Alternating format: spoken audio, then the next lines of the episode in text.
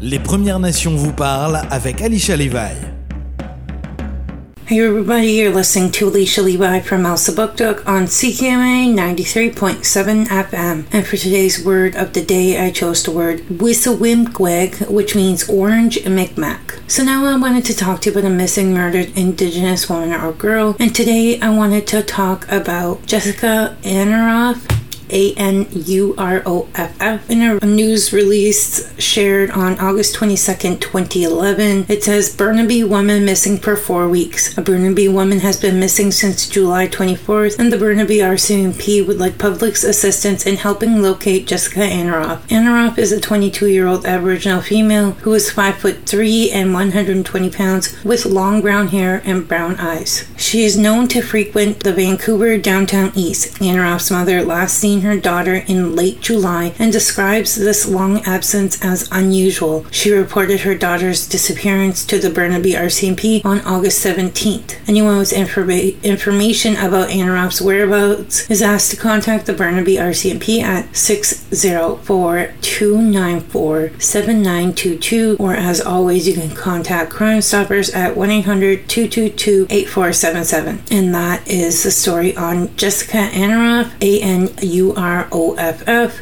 You're listening to Alicia Levi from Elsipogtog on CKMA 93.7 FM. And don't forget, today's word of the day was Wissawimpqueg, which means orange in Mi'kmaq. Les Premières Nations vous parlent, votre rendez-vous quotidien avec les Premières Nations Mi'kmaq et Alicia Levi. Welcome back. You're listening to Alicia Levi from Elsipogtog on CKMA 93.7 FM. And don't forget, today's word of the day was Wissawimpqueg, which means orange in Mi'kmaq. Now, I wanted to talk to you about a missing murdered indigenous man or boy and this one is someone that is missing more currently than some of the ones I share, but is also someone that I know personally, and I would like everyone to keep their eyes open for him. So if you could please search Joe Friday Claire. So it says Joe, aka Friday Claire. His name is Joe Roddy Claire. Um, he sometimes goes by Friday Claire. He's 33 years old old male missing since, um, well, he was reported missing recently. Uh, it says missing since September 4th, 2022, but family members say that they haven't seen him since around June or July. If you see him, please contact the Codiac Regional RCMP at 506 857 2400, or always you can contact Crime Stoppers at 1 800 222 8477. So his description says he has brown eyes, black hair, six foot on the dot, 179 pounds, and there is no clothing description for him at this time because of the big gap of when he was seen and when he was reported missing. So it's his location last seen. Joe Friday Claire was last spoken to on September 4th, 2022, and was believed to be in the downtown Moncton area at the time. He was reported missing to police on September 18th, 2022. Police have followed up on several leads to try and locate him, but have so far been unsuccessful. Police and his family are concerned for his well being. Um, like I said, family members that are close to him, his cousins and aunts, haven't seen him or spoken to him since June or July, so I'm not sure who spoke to him in September. But if anyone had seen him any closer to today's date, please let them know. And hopefully, if you see him anytime after this, let him know that he's being looked for. All right, and that is for Joe Roddy, Friday Claire. You're listening to Alicia Levi from Elsipogtog on CKMA 93.7 FM. And don't forget, today's word of the day was Wissawimpweg, which means orange in Mi'kmaq. Les Premières Nations vous parlent avec Alicia Levi. And we are back. You're listening to Alicia Levi from Elsipogtog on CKMA 93.7 FM.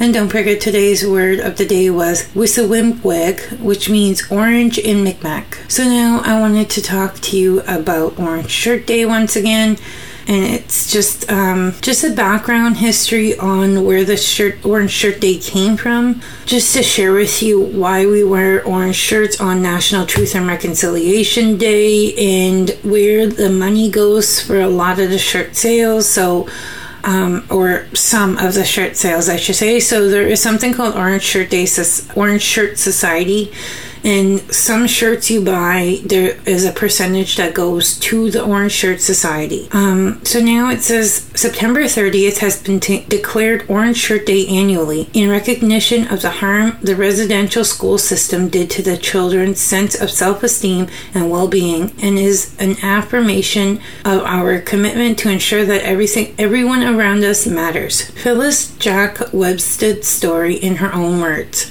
I went to the mission for one school year in 1973 to 1974. I had just turned six years old. I lived with my grandmother on the Dog Creek Reserve. We never had very much money, but somehow my granny managed to buy me a new outfit to go to the mission school. I remember going to Robinson's store and picking out a shiny orange shirt. It had string lace up in front and was so bright and exciting, just like I felt to be going to school. When I got to the mission, they stripped me and took away my clothes, including the orange shirt. I never wore it again. I didn't understand why they wouldn't give it back to me. It was mine. The color orange has always reminded me of that and how my feelings didn't matter, how no one cared, and how I felt like I was worth nothing. All of us little children were crying and no one cared. I was 13 years old and in grade 8 when my son Jeremy was born. Because my grandmother and mother both attended residential school for 10 years each, I never knew what a parent was supposed to be like. With the help of my aunt Agnes Jack, I was able to raise my son and have him know me as his mother. I went to a treatment center for healing when I was 27 and have been on this healing journey since then. Finally, get it that the feeling of worthlessness and insignificantness ingrained in me from my first day at the mission affected the way I lived my life for many years. Even now, when I know nothing could be further than the truth, I still sometimes feel that I don't matter, even with all the work I've done. I'm honored to be able to tell my story so that others may benefit and understand, and maybe other survivors will feel comfortable enough to share their stories. Today, Phyllis Webstad is Northern Second from the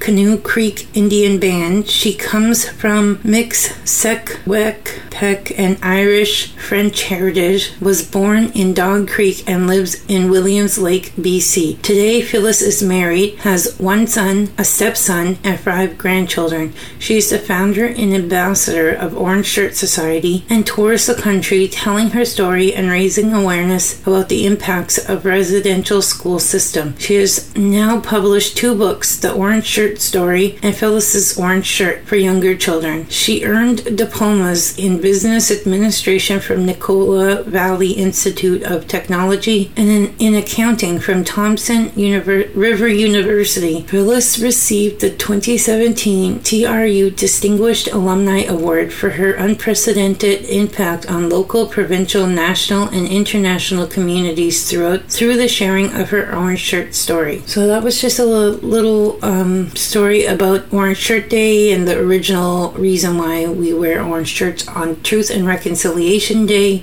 I know you probably heard me choke up there. It does make me cry.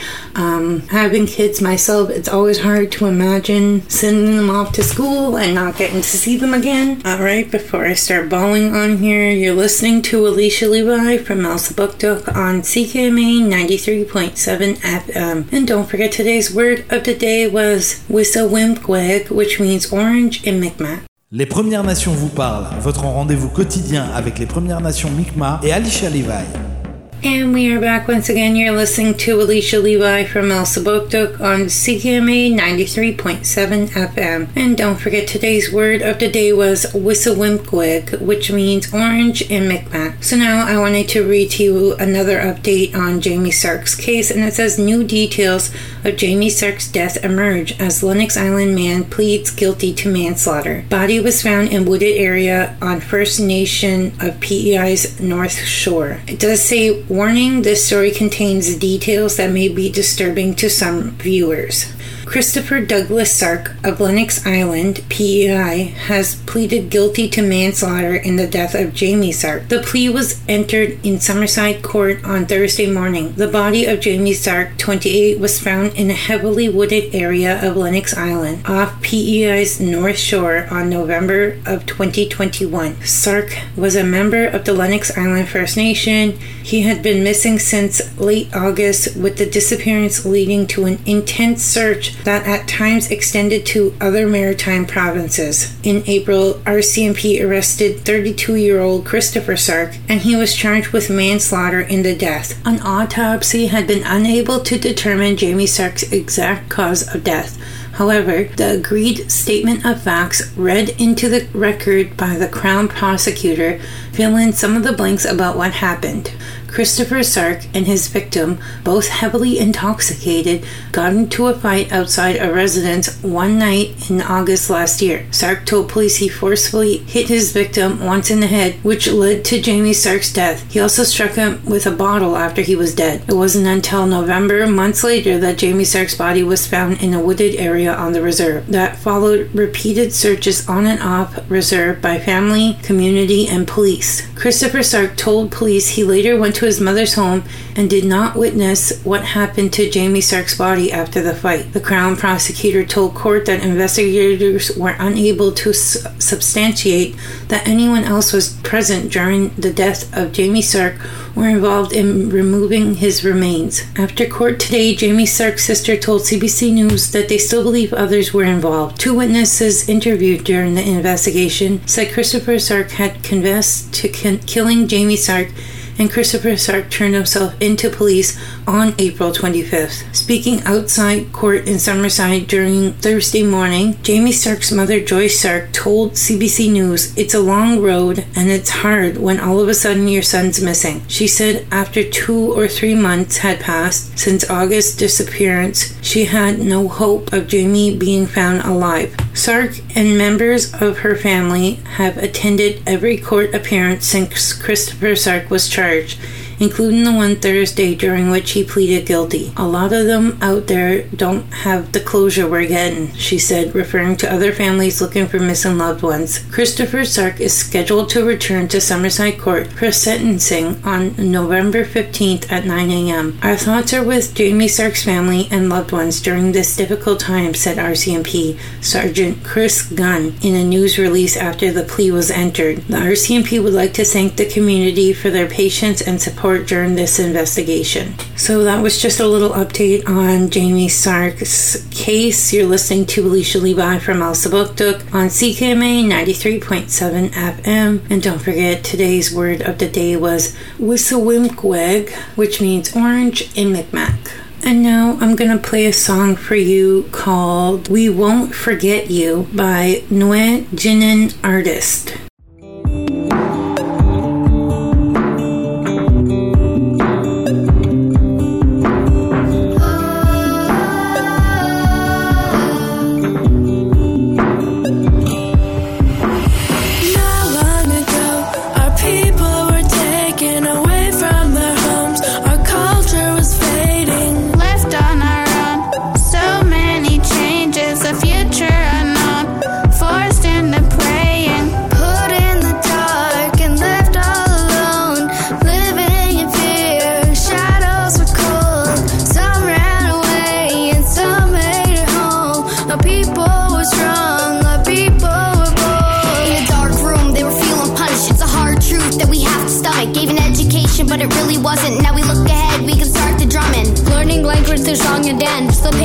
let's honor that by being great and keeping track of what elders teach. Let's walk the path. Shushushwa nation, the future is in our hands. It may take some patience. It is our home. It is our land. In our lifetime, we'll celebrate who we are like every day. There's so much knowledge in the way we live our lives, so we're giving thanks.